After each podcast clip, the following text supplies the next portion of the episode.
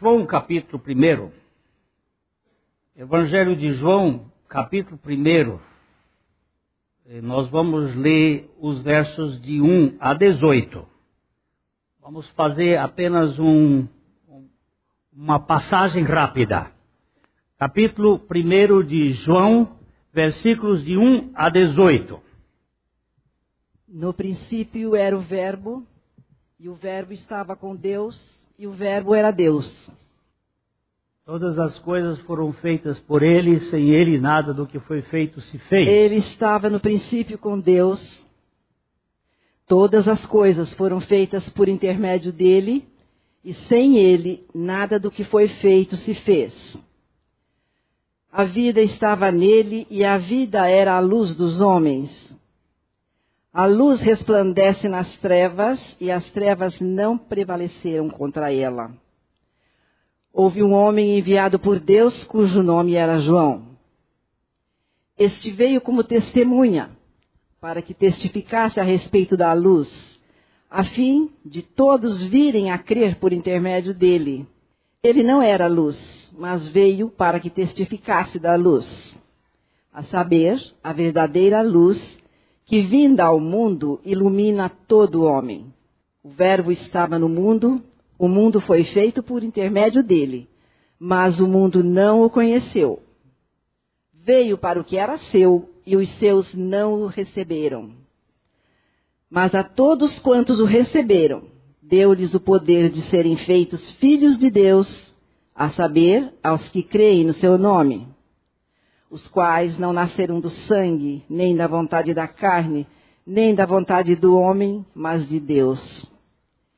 E o Verbo se fez carne e habitou entre nós, cheio de graça e de verdade. E vimos a sua glória, glória como do unigênito do Pai. João testemunha a respeito dele e exclama: Este é o de quem eu disse: O que vem depois de mim tem, contudo, a primazia, porquanto já existia antes de mim. Porque todos nós temos recebido da sua plenitude e graça sobre graça. Porque a lei foi dada por intermédio de Moisés. A graça e a verdade vieram por meio de Jesus Cristo. Ninguém jamais viu a Deus. O Deus unigênito, que está no seio do Pai, é quem o revelou é até aqui. Os versos 14, o verso 14 a 18. O verso 14 diz exatamente assim: E o Verbo se fez carne. A palavra encadernada em pele humana. Aquele que é a origem de todas as coisas, que é o Criador de todo o universo veio buscar um teto na terra. E se tornou um sem-teto. Porque ele disse que não tinha onde reclinar a sua cabeça. As raposas teriam os seus covis, os pássaros os seus ninhos, mas ele onde reclinar a cabeça. O Verbo Divino, o Criador do universo, tabernaculando entre nós, como um homem sem muita expressão. Não era um Ike Batista, ou Eike Batista. Não possuía grande fortuna, mas tinha a maior riqueza que alguém possa experimentar. Ele era um homem extremamente alegre e veio com uma missão que é nos libertar do nosso maior inimigo. O nosso maior inimigo somos nós mesmos. Nós, com nossa rabugice, com as nossas cobranças, com a nossa falta de contentamento. O Verbo se fez carne, e essa palavra aqui, e habitou entre nós, significa e tabernaculou e tomou uma, um tabernáculo, uma tenda entre nós. E cheio de graça e de verdade. Nós já vimos aqui que a verdade não pode vir na frente da graça.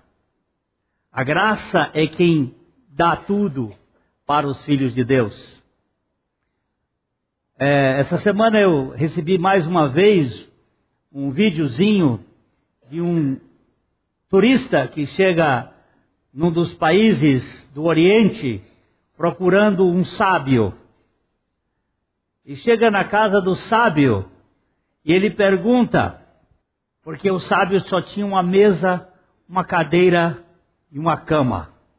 Morava num lugarzinho simples. Tinha um fogão, uma cadeira, uma mesa e uma cama. E o jovem perguntou: Onde estão os teus móveis? Onde está a tua mobília? E o sábio disse: E onde está a tua? Para o turista. Ele disse: Não, eu sou um turista, eu estou aqui de passagem. E o, o sábio então disse: Eu também. A terra é apenas um lugar de passagem. Eu estou indo para a terra celestial. Nós não somos daqui. Mas Jesus desceu aqui. E ele veio cheio de graça e de verdade. E João, que é o escritor, o apóstolo João, é um dos três discípulos, Pedro, Tiago e João, que foram convidados para, por Jesus para irem ao monte onde ele foi transfigurado. E a transfiguração de Jesus foi num momento de oração, quando ele orava. O seu rosto ficou brilhante como o sol. Naquele momento, Pedro nem sabia o que falar, disse: Façamos aqui três cabanas, uma para ti, uma para Moisés, uma para Elias, porque Jesus encontrou-se ou encontrava-se ladeado de três, de dois personagens uh, celestiais que foi, foram identificados como Elias e Moisés. E ele disse: Vamos fazer três tendas, uma para ti, uma para Moisés, uma para Elias, porque ele não sabia o que estava dizendo. É, muitas vezes nós, nós queremos estabelecer o reino de Deus aqui na terra do nosso modo, e nós não somos daqui da terra. Nossa pátria está acima. Vamos dar uma olhadinha em Filipenses, capítulo. Uh, 2, versículo 17. Filipenses 3, 17. Irmãos, sede imitadores meus e observai os que andam segundo o modelo que tendes em vós, em Continue. nós. Continue.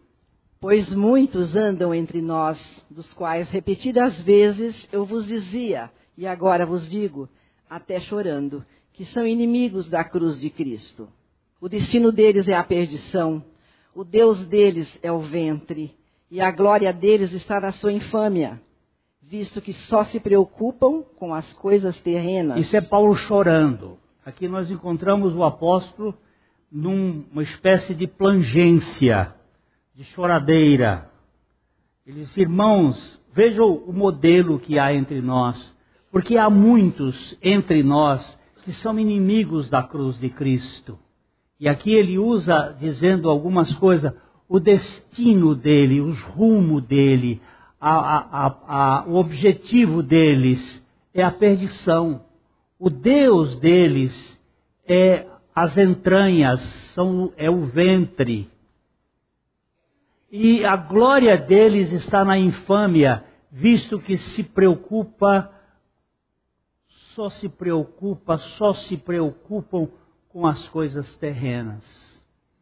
Quando nós, a nossa agenda só se envolve com o aqui e agora, nós estamos perdidos.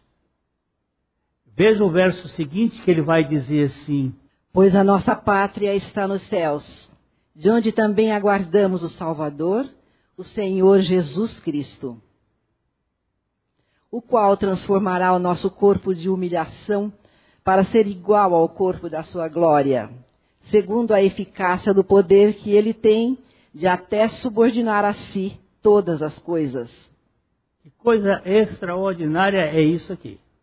Vou voltar aqui o versículo anterior, o verso 20. Pois a nossa pátria está nos céus.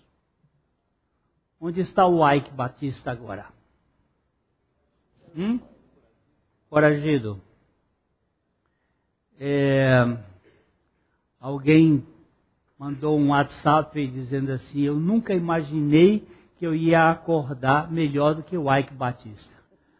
Onde está o homem que foi um dos mais ricos do mundo com o dinheiro do BNDES?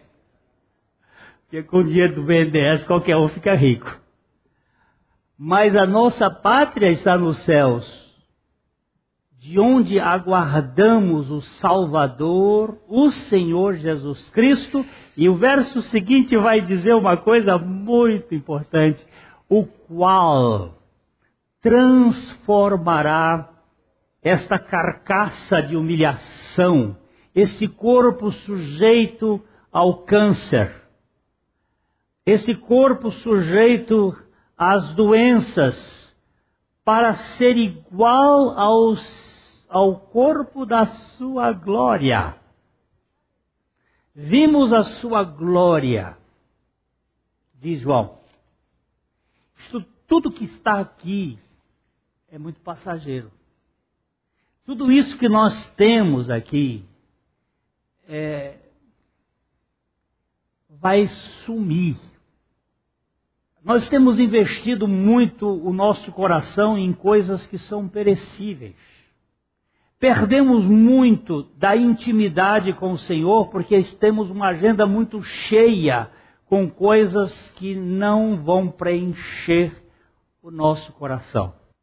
Esta semana eu tive o privilégio de ir até é, Jaguariaíva, numa fazenda, onde a minha sobrinha conseguiu fazer um, um jardim, eu digo um jardim tão semelhante ao jardim suspenso da Babilônia, tão lindo que é, com flores.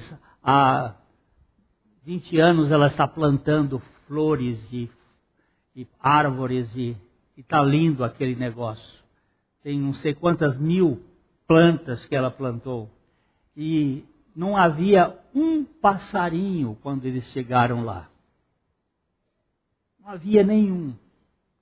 Hoje eu perguntei para ela: você precisa fazer uma catalogação do número de passarinhos. E passarinho foi o bichinho que Deus, o nosso Senhor Jesus Cristo, mandou que nós fôssemos observar. Passarinho não tem estresse. Eles não ficam preocupados em amealhar, em juntar, em celeiro. E diz a palavra de Deus que o vosso Pai os alimenta. Eu fiquei diante de um, um tipo de lírio lá, assim, enquanto eles estavam passeando, minha esposa e meu, minha cunhada e minha sobrinha passeando, em um momento eu olhei um lírio, eu disse, líriozinho, você hoje está me dando uma aula, você vestido desse jeito, nem Salomão, em toda a sua glória, se vestiu como você. E foi meu pai que cuidou de você. E às vezes eu fico preocupado se é o jacaré que vai ficar aqui na estampa da minha camisa, ou se é o. E dá um outro aí que eu. Hein? A vírgula da Night, a asa da, da, da Nick ou se é um outro grife qualquer, que, meu irmão, custa na China menos de um dólar cada camisa daquela e é vendida aqui por 300, 400 reais. Tudo a majoração do comércio e etc. Para nos dar a sensação de que nós somos alguém ou alguma coisa, aquele que se vestiu de pele humana parecia inexpressivo, habitou entre nós, cheio de graça e de verdade, vimos a sua glória, glória como do unigênito do Pai. A caça de gente, a busca de gente perdida, que se encontra presa dentro de si mesmo. Eu queria a gente parar um pouquinho só e já vamos, vamos para casa. Eu queria olhar hoje aqui 1 Pedro capítulo 2. A gente pode, era marcado uma coisa, mas eu vou começar com o versículo 1 mesmo. 1 Pedro 2, 1. Desejai, desejai. Vamos lá. Despojando-vos, portanto, de toda maldade e dolo, de hipocrisias e invejas, e de toda sorte de maledicências. Desejai ardentemente, como crianças recém-nascidas, o genuíno leite espiritual, para que por ele vos seja dado crescimento para a salvação. Eu vou voltar um pouquinho, vamos voltar um pouquinho para o verso 1, e ele está dizendo: despojando, despojando-vos, despojando-vos. A palavra despojar significa tirar de um morto. Quando você rouba uma pessoa viva, ou você furta, eu passo aqui e pego sem o Márcio perceber o, o celular dele e levo embora. Isso é um furto. Se eu puser o revólver na cabeça dele e tirar o, o isso é um roubo. Mas se ele tiver morto e eu pegar isso aqui, é um despojo. Você não furta do morto nem rouba do morto, você despoja o morto. Morreu? Ele não é mais dono de nada, você pode levar. Quando ele está dizendo aqui, despojando-vos, portanto, de toda maldade, é porque você morreu na cruz com Cristo e de todo dolo, e de toda hipocrisia, e de toda inveja, e de toda sorte de malícias, despojando-vos destas coisas, desejai, verso seguinte, como crianças recém-nascidas, como crianças recém-natas. Eu acho que foi domingo eu, eu contei aqui de uma criança que lá em Curitiba foi encontrada dentro de uma caixa a criança estava morrendo de fome. A mãe deixou a criança na caixa e jogou lá num canto. Alguém passou, pegou, viu a criança, correu para uma loja e tinha uma mãe que estava amamentando o seu filho e arrancou o peito e já botou na boca porque nós, aquela criança estava morrendo de fome. É, é muito extraordinário a gente saber que quando Deus se revela a Abraão, depois dos seus fracassos todos, ele se revelou como Deus El Shaddai, aquele que amamenta, que satisfaz, aquele que põe a sua teta, o seu peito, para satisfazer com a sua própria essência. E ele diz assim: desejai como ardentemente como crianças recém-nascidas, recém-natas, o genuíno leite espiritual, para que por ele vos seja dado o crescimento para a salvação. Você sabe qual é o leite espiritual? É o pão nosso de cada dia. Sabe quem é o pão nosso de cada dia? É Jesus Cristo. É a suficiência deles. O Dr. Laí Ribeiro, que é um médico cardiologista bem famoso hoje no campo da nutrologia das células, ele disse: a comida principal que existe na face da terra é leite materno. Número um. Quando um velho tiver aí sofrendo por, por inanição, por falta de força, vá num banco de leite de mulher, leite materno, pega um litro de leite, dá pro velho que ele levanta. Pode dar que levanta. Leite materno, comida número um. A número dois é ovo. Doutor Laí Ribeiro diz que come de seis a oito ovos por dia. E não, o problema também não é o ovo frito, não é tanto problema se ele for frito em manteiga, em banha de porco ou em azeite de oliva. Banha, banha de coco, óleo de coco, banha de, de, porco e azeite de oliva. Isso aí não há problema. Não há problema. O problema é em canola, que nem existe. Esse é um, um, um óleo que nem tem a planta chamada canola. E a gente fica comendo besteira, muita coisa. Mas Aqui eu estou com uma professora nesse auditório, e eu ainda vou escrever um livro com ela. É uma das especialistas em aleitamento materno. A nossa irmã Dalete, ela está aqui. Ela deu uma aula para nossa filha, que estava grávida, no sábado e na segunda-feira a, a, bolsa arrebentou, na, nasceu o nosso neném, e ele precisava de leite materno tinha que tirar e levar lá para a UTI neonatal o leite materno da mãe. E o leite materno que veio matar a fome de significado para nós não é nada mais e nada menos do que o Senhor Jesus Cristo. O Verbo que se fez carne. Para matar a nossa fome. Ah, doutora Dalete, deixa eu ver se são 340 quarenta e poucos microelementos dentro de uma gota de leite e tudo que a criança precisa para a sua nutrição está ali.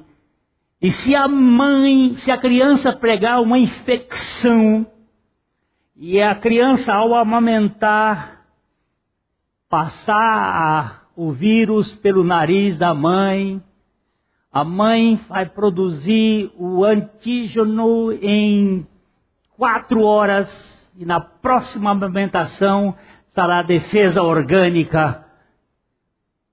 E a cruz do Calvário foi o lugar onde ele levou toda a porcaria que estava em mim, para na ressurreição ele vencer a libertação da minha natureza e do meu pecado. Versículo 3. Se é que já tendes a experiência de que o Senhor é bondoso. Se você desejar o genuíno leite espiritual, é porque você tem a experiência de que o Senhor é bondoso. E você vai preferir ficar com a palavra de Deus a assistir uma novela da Globo. Com toda certeza. Mesmo que você leia e não entenda. Porque o entendimento espiritual é diferente do entendimento da cabeça. Indo um pouquinho mais para frente. Chegando-vos para ele a pedra que vive, rejeitada sim pelos homens, mas para com Deus eleita e preciosa. Ele saiu do leite para a pedra. Da figura de Jesus Cristo como leite que mata a fome, para a pedra que nos mantém seguros e firmes. A pedra que não se abala, a pedra chegando-vos para Ele, a pedra que vive, rejeitada sim pelos homens, desprezada, mas para com Deus é a pedra eleita, escolhida. E uma outra coisa, é preciosa. Versículo 5. Também vós mesmos, como pedras que vivem, sois edificados casa espiritual, para ser de sacerdócio santo, a fim de que oferecerdes sacrifícios espirituais agradáveis a Deus, por intermédio de Jesus Cristo. É que a gente aqui vai ter que acabar mais cedo, mais logo, mas ele diz: também vós sois como pedras que vivem, sois edificados como casa espiritual, não casas mas como casa. Porque Deus só tem um edifício, uma casa espiritual que é a sua igreja. A sua igreja pode se reunir na rua Paraná 76A, mas pode se reunir onde dois ou três estiver ali, ou em qualquer outra comunidade onde os filhos do Altíssimo estão reunidos. Essa é uma casa espiritual. Para a Serra diz um sacerdócio santo, não mais aquele sacerdócio que matava um carneiro a cada dia, do, no primeiro e no segundo sacrifício, mas aqueles que estão baseados no único sacrifício, a fim de oferecer-lhes sacrifícios espirituais. Não mais sacrifícios de bezerros e de bodes e de carneiro. Você sabe qual é o melhor sacrifício espiritual? É o fruto dos lábios que confessam o seu nome frutos de louvor. Senhor, a coisa não está boa, mas bendito seja o teu nome, porque o Senhor está dirigindo a nossa vida. Sacrifícios espirituais agradáveis a Deus por intermédio de Jesus Cristo. Versículo seguinte, o versículo 6. Pois assim? Pois assim está pois na Escritura. Eis que ponho em Sião uma pedra angular eleita e preciosa, e quem nela crer não será de modo algum envergonhado. Quem nela crê, nessa pedra que é Cristo, não será de modo algum envergonhado. Porque o Evangelho é o poder de Deus para a salvação de todo aquele que crê, do judeu primeiro, do grego depois, porque eu não me envergonho do Evangelho, porque é o poder de Deus. Não tenho vergonha do Evangelho. Hoje, hoje eu fui no, no nosso mercado ali perto de casa com a minha esposa para comprar alguma coisa. Enquanto eu esperava por ela, família que vende frutas começou a conversar comigo e aí nós entramos no assunto do Evangelho. Evangelho não é religião. Evangelho é o que Cristo fez. A religião é o que você e eu temos que fazer. A filha estava trabalhando lá no, no caixa, virou e disse: Isso faz sentido. Digo, faz sentido sim, minha filha. Porque o que você faz tem cheiro de suor, mas o que Cristo fez tem cheiro de sangue. E o sangue foi o preço da remissão. Ele deu a sua vida para nos libertar da nossa culpa, para vós outros, portanto. Para vós outros, portanto, os que credes, é a preciosidade. Mas para os descrentes, a pedra que os construtores rejeitaram, essa veio a ser a principal pedra angular. E pedra de tropeço e rocha de ofensa. São esses os que tropeçam na palavra, sendo desobedientes para o que também foram postos. Peraí, peraí, peraí. Quer dizer que a pedra preciosa, ela é eleita para os crentes, eleita e preciosa. Mas para os descrentes, ela é pedra de tropeço, é pedra de escândalo. O mundo olha para isso e diz que é um absurdo. E para que alguém chegue a crer, é preciso que o Espírito Santo convença essa pessoa do pecado, da justiça e do juízo. É preciso que ele se arrependa, ou seja levado ao arrependimento pela graça de Deus. Que arrependimento? Arrependimento da autoconfiança. Aliás, Jó não teve que se arrepender de nada errado, porque Jó era um homem probo, era um homem certo, era um homem correto, era um homem justo. Ele não se arrependeu de nenhuma falcatrua no BNDES. Ele não se arrependeu de nenhuma prostituição. Ele até tinha nos seus olhos um selo para não olhar para as donzelas. Ele não se arrependeu de nenhuma safadeza. Ele se arrependeu da sua autoconfiança, da sua justiça própria. Este é o nosso problema. Existem dois lados da planta da árvore do conhecimento. Um lado mau, mas existe um lado bom. Normalmente nós falamos do pecado só do ponto de vista do lado mal. Nós batemos a boca com as coisas sórdidas, com as coisas sujas.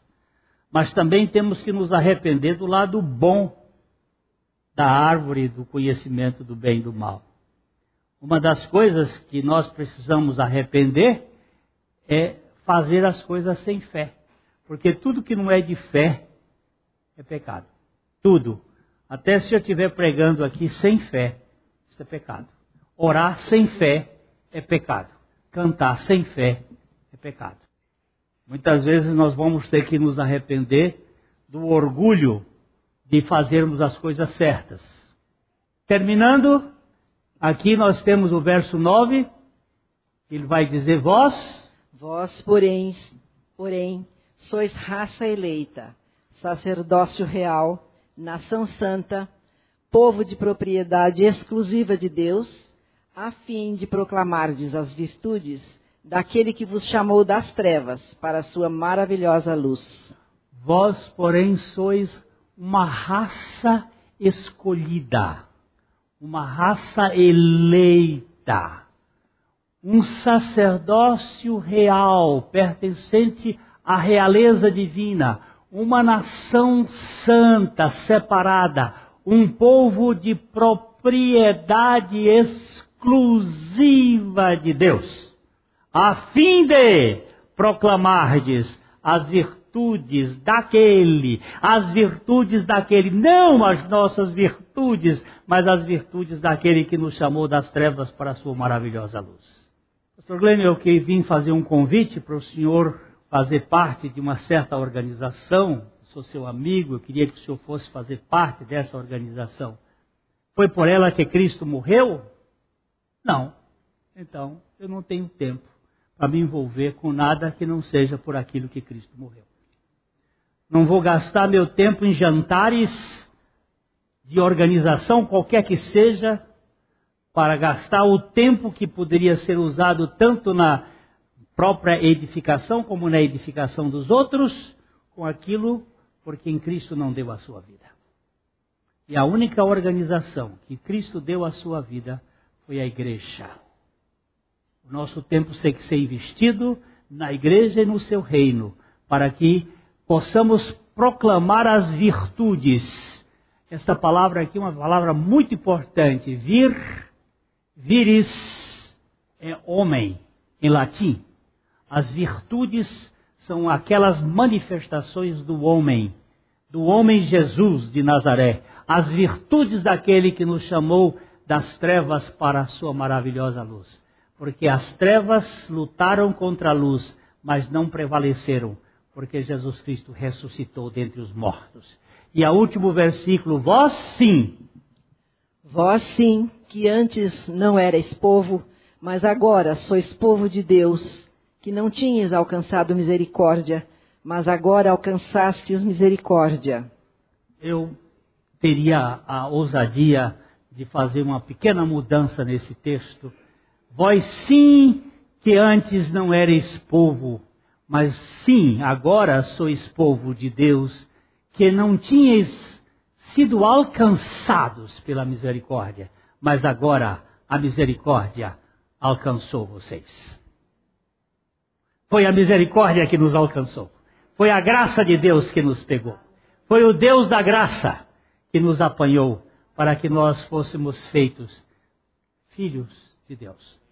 Agora, só para voltar ao que João disse, ele diz que ele é o Ruios de Deus, o Filho de Deus, unigênito. E nós somos as tecnia, os tecnós de Deus, as criancinhas de Deus. Por meio do Ruios de Deus, o Filho único de Deus, Deus fez réplicas por meio de Jesus. Ah, você tem dinheiro na sua carteira? 50, tá bom. Você tem 50? Não tem. Você é pobre. Você tem 50, Joaquim? Me dá os 50 seu aqui. Hein? Você vai virar 100? Vai. Ah, vou faturar 100. Me, me dê 50. Você tem 50 aí? Só o cartão. Esse é do cartão. Quem é que tem mais 50 aí? Me dá os 50. O que, é que eu vou fazer aqui agora? Muito bem. Eu vou baralhar esses 50 aqui. Toma 50. Toma 50. Toma 50. Algum deles teve desvantagem? Por quê? Porque lá na, na Casa da Moeda tem uma forma de fazer notas de 50. Elas mudam os números, a, a série, mas elas são iguais. E nós fomos feitos filhos de Deus no Filho de Deus.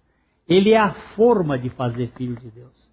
O ruiós de Deus faz filhos de Deus à semelhança dele, para que nós vivamos da mesma maneira. Nenhum deles sentiu que foi lesado em nada. E Deus não vai, não nos lesou, pelo contrário, Ele nos acrescentou à natureza do seu filho, Ele é a forma de fazer filhos de Deus. Nós somos feitos filhos pelo seu filho, e aí nós podemos ser instrumentos. Somos do céu na terra para viver o evangelho da graça de Deus aqui neste mundo. A mensagem que você acabou de ouvir faz parte do Ministério de Comunicação Palavra da Cruz. Temos um grande acervo de estudos bíblicos em áudio e vídeo. Distribuímos também gratuitamente o jornal mensal Palavra da Cruz. Entre em contato conosco pelo fone 0 operadora 43 33 728900 ou pelo e-mail livraria@piblondrina.com.br. Visite-nos pelo site www.livrariapiblondrina.com.br ou acesse www.piblondrina.com.br. Graça e paz.